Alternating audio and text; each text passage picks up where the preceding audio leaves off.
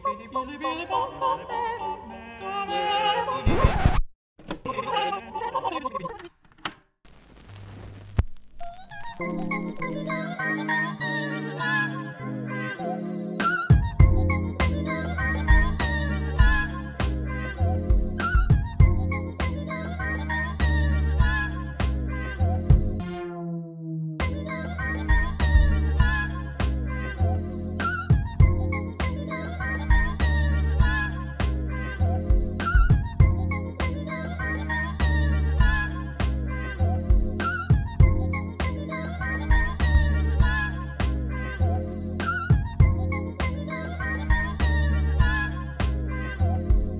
la troisième pastille de cette émission, Thomas Lecomte s'est intéressé aux musiciens qui se cassent un bras, aux solistes qui perdent la voix. À toi. Lionel Meunier, français de naissance, chanteur et directeur d'ensemble, c'est ça qui me fait vivre. Est-ce que vous avez déjà perdu votre voix? Oui, beaucoup de fois. Euh, J'avais des problèmes de santé, euh, de reflux gastrique. Euh, je la perds moins maintenant puisque j'ai un traitement, mais euh, ça peut m'arriver encore euh, de la perdre, mais on essaye de, au fur et à mesure de notre carrière, d'apprendre chaque fois qu'on la perd pour essayer de ne pas reproduire les mêmes choses. Mais quand c'est un virus et qu'on prend quelqu'un, euh, c'est pas facile à éviter. Un des problèmes notamment, c'est prendre l'avion. Il y- il y en a de mon groupe qui, euh, qui voyage avec un masque. Moi, pas encore, il n'y en a pas à ma taille. Pas très facile pour euh, un artiste à l'international comme vous quand même. Oui, et à la fois, voilà, c'est difficile, mais à la fois, on s'y habitue, en fait. On se rend compte qu'on on bâtit aussi une résistance. Euh, voilà, il faut, faut faire attention, mais on- ça fait partie du job pour nous. Et c'est pas pesant le fait que bah, ça repose à, à pas grand chose en fait, euh, le fait que vous puissiez jouer et, euh, et faire votre métier? Oui, mais c'est ce qui rend ce métier unique, en fait. Le, le- des fois, c'est pesant. J'ai failli arrêter une ou deux fois quand j'avais ces problèmes de santé. J'ai décidé à un moment d'arrêter, de devenir agent, même. C'est, euh, oui, c'est pesant. Il y, en a, il y en a certains que ça pèse. Euh, J'ai toujours un ou deux qui est un peu moins bien une année. Certains qui me disent oh, peut-être que je vais arrêter, et puis ils reprennent. Et face à ces risques, euh, bah, du coup, qui sont humains et très proches de vous, est-ce que vous êtes assuré Par exemple, est-ce que vous assurez votre voix Euh, Non. Quelle protection vous avez? On n'en a aucune. Alors, si on est employé, on peut recevoir une partie de son cachet quand même. Et la plupart d'entre nous sommes euh, indépendants. C'est-à-dire, on fait nos propres factures, etc. Donc, on n'a pas beaucoup de protection, non. Donc voilà, c'est pour ça que souvent, on, se demande pourquoi les musiciens veulent payer un peu plus. Bah, c'est aussi pour de la sécurité, pour mettre un peu de côté. Ça crée du stress, évidemment. Euh, donc, on a peut-être tendance des fois à prendre deux, trois projets de plus pour avoir une sécurité, si on doit en annuler un ou deux. Et euh, cette précarité, quand même, liée à l'interdépendance euh, du groupe, est-ce que ça crée pas des tensions?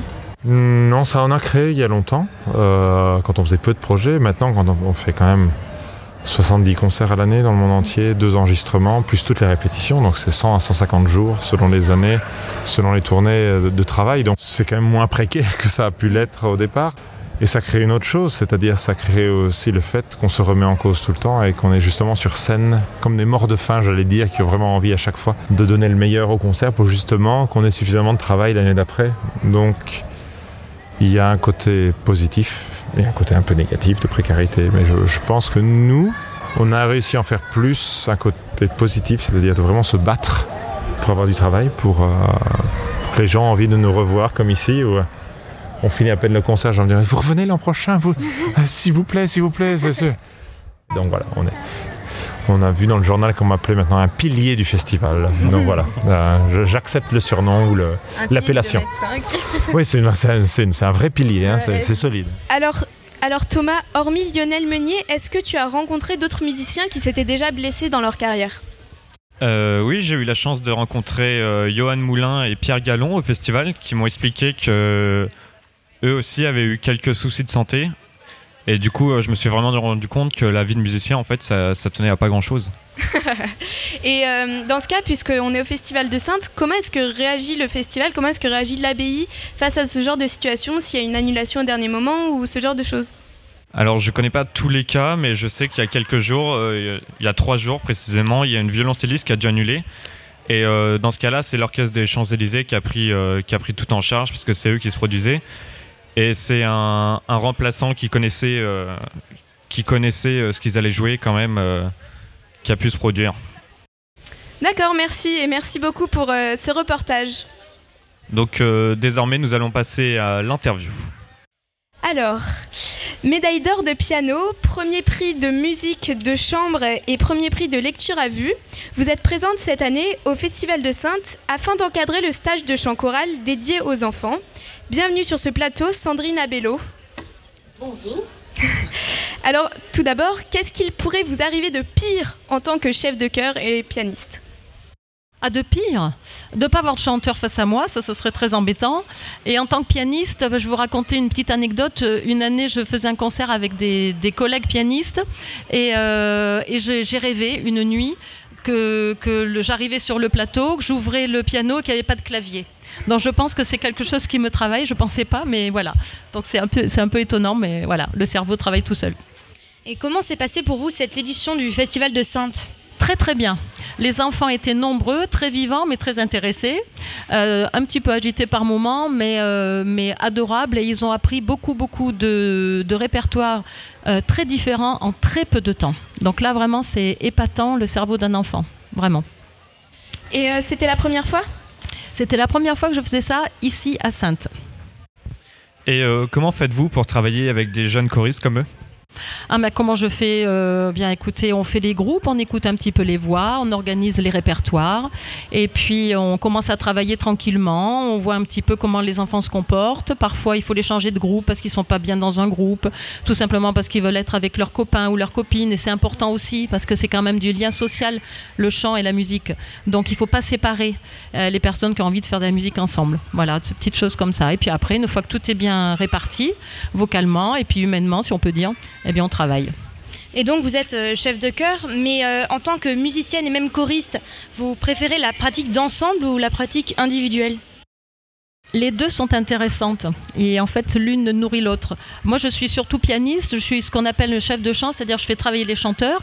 Je ne suis pas chanteuse, mais, euh, mais je suis euh, la personne, enfin les pianistes chefs de chant sont des personnes qui vivent avec les chanteurs, qui font travailler les chanteurs, qui font répéter en individuel ou bien en groupe. Voilà. Et puis naturellement après, euh, c'est développé euh, l'activité de chef de chœur, mais je n'y pensais pas vraiment parce que j'étais heureuse en tant que chef de chant. Comment êtes-vous passé de pianiste à chef de chœur? Eh bien, j'avais un chef de chœur quand je travaillais à Nantes, à l'Opéra de Nantes. J'avais un chef de chœur qui n'était là que trois jours par semaine. Et un jour, il m'a demandé si les deux autres jours de la semaine, je voulais bien le remplacer. J'ai dit oui. Et comme ça, petit à petit, j'ai mis le pied à l'étrier. Et on vient d'entendre le reportage d'Inès sur les, femmes dans la musique classique. Est-ce que vous pensez qu'en tant que femme, il est nécessaire d'avoir plusieurs casquettes euh, comme vous pour, euh, pour se démarquer? Ça dépend, ça dépend. Les instrumentistes, je pense pas, parce que comme disait euh, euh, la petite, la jeune journaliste qui était euh, là au début, qui a fait donc le reportage sur les musiciennes, euh, les- la majorité des concours se passent derrière un paravent. Donc on ne sait pas si on entend un garçon ou une fille, donc ça c'est réglé. Ensuite, moi j'ai jamais senti de discrimination positive ou négative dans mon métier. Voilà, mais je sais que ça peut exister, notamment peut-être, c'est peut-être plus difficile pour les femmes d'être chef d'orchestre parce que il y a moins de recul, il y a moins de femmes chefs d'orchestre et quand une femme se met devant un orchestre, on a finalement moins l'habitude. De, cette situation-là. Mais euh, après, elle- si elle installe son autorité et si elle installe surtout son autorité par ses compétences, il n'y a pas de raison que, ça ne marche pas avec les musiciens. Aucune raison. Est-ce que vous pensez qu'on fait donc face à de l'autocensure Parce que c'est un fait, il y a bien moins de femmes chefs d'orchestre que d'hommes Oui. d'orchestre. C'est peut-être aussi une évolution sociétale. Peut-être qu'avant, les femmes, effectivement, elles jouer du piano, elles jouaient de la harpe, on faisait du violon. Après, on a vu des femmes trompettistes, des femmes trombonistes, des hommes harpistes. Alors, c'est vrai que ça a commencé par les, par les instruments. Plus de plus d'instruments de filles et plus d'instruments de garçons. Et puis euh, après, tout naturellement, bah, pourquoi pas un chef d'orchestre euh, femme Enfin voilà, il n'y a pas de raison. Donc euh, vous nous avez dit que vous étiez pianiste et donc euh, professeur de chant pour eux. Vous les aidez à chanter. Comment faites-vous travailler euh, ces choristes? Eh bien, c'est en fait c'est en, plusieurs étapes. D'abord, quand on fait travailler un chœur, on ne fait pas travailler toutes les voix en même temps, c'est-à-dire on fait travailler par pupitre. D'abord, on met bien en place tout ce qu'il faut faire dans chaque pupitre indépendamment les uns des autres. Avant même de faire tout ça, d'ailleurs, on fait le texte on articule le texte. Ensuite, on fait par pupitre. Après, on met pupitres, deux pupitres ensemble. Et après, on met les quatre pupitres parce que les grandes familles de pupitres sont les sopranes alti chez les dames et, et ténors basses chez les messieurs. Après, à l'intérieur, il peut y avoir des divisions, mais disons que les grandes familles, il y a quatre grandes familles. Donc souvent, on commence à faire des leçons séparées euh, pour ces quatre grandes familles. Voilà. Et après, on regroupe tout le monde tranquillement. On travaille le son, on travaille les nuances, on travaille euh, tout ce qu'il faut faire quand on fait de la musique. Et euh, vous avez travaillé au conservatoire de Nantes. Donc, est-ce que vous pensez que c'est nécessaire pour vous d'éduquer les enfants comme vous le faites ici aussi à l'abbaye? Je n'ai pas travaillé au conservatoire de Nantes, j'ai travaillé à l'opéra de Nantes à l'Opéra de Nantes où j'ai rencontré des enfants parce que au départ mon métier c'était donc je vous l'ai dit chef de chant, je m'occupais d'artistes du chœur euh, professionnels adultes et, et de, de, chanteurs lyriques, enfin de solistes. Et par, parmi euh, les programmations des opéras, souvent il y a des opéras avec des chœurs d'enfants à l'intérieur, par exemple Carmen, par exemple Bohème. Et donc le, le chef de chœur de la maîtrise travaillait avec son chœur d'enfants et après il venait travailler avec nous et on les mêlait aux adultes. D'accord. Et euh, je me permets de revenir sur le fait que vous ayez fait euh, plusieurs emplois, on va dire. Oui. Euh, et si ce n'est pas le fait de devoir se démarquer en tant que femme, c'est peut-être peur, la, la peur de s'ennuyer, non? Alors ça c'est un large, ça c'est un large, une très bonne question parce que je me la pose encore aujourd'hui. Euh, parce que oui, je me demande pourquoi toujours je veux faire autre chose. Je pense pas que ce soit pour me démarquer. Je pense que c'est euh, d'abord il y a les opportunités dans la vie et euh, les choses se font comme elles doivent se faire. On a des occasions qui se présentent et c'est bien de, enfin moi je trouve bien de pouvoir attraper les occasions et puis développer une autre, enfin dans une compétence générale de musicien parce que voilà il y a plusieurs petits euh, satellites et façons de faire de la musique. C'est intéressant d'aller dans chaque satellite. Voilà, mais c'est pas du tout. Euh, je le fais parce que ça se présente à moi et que j'aime bien essayer des choses nouvelles. Voilà. Comme on l'a dit tout à l'heure, vous êtes véritablement polyglotte puisque vous avez gagné un prix de lecture à vue et puis vous parlez italien, russe, tchèque, allemand, anglais.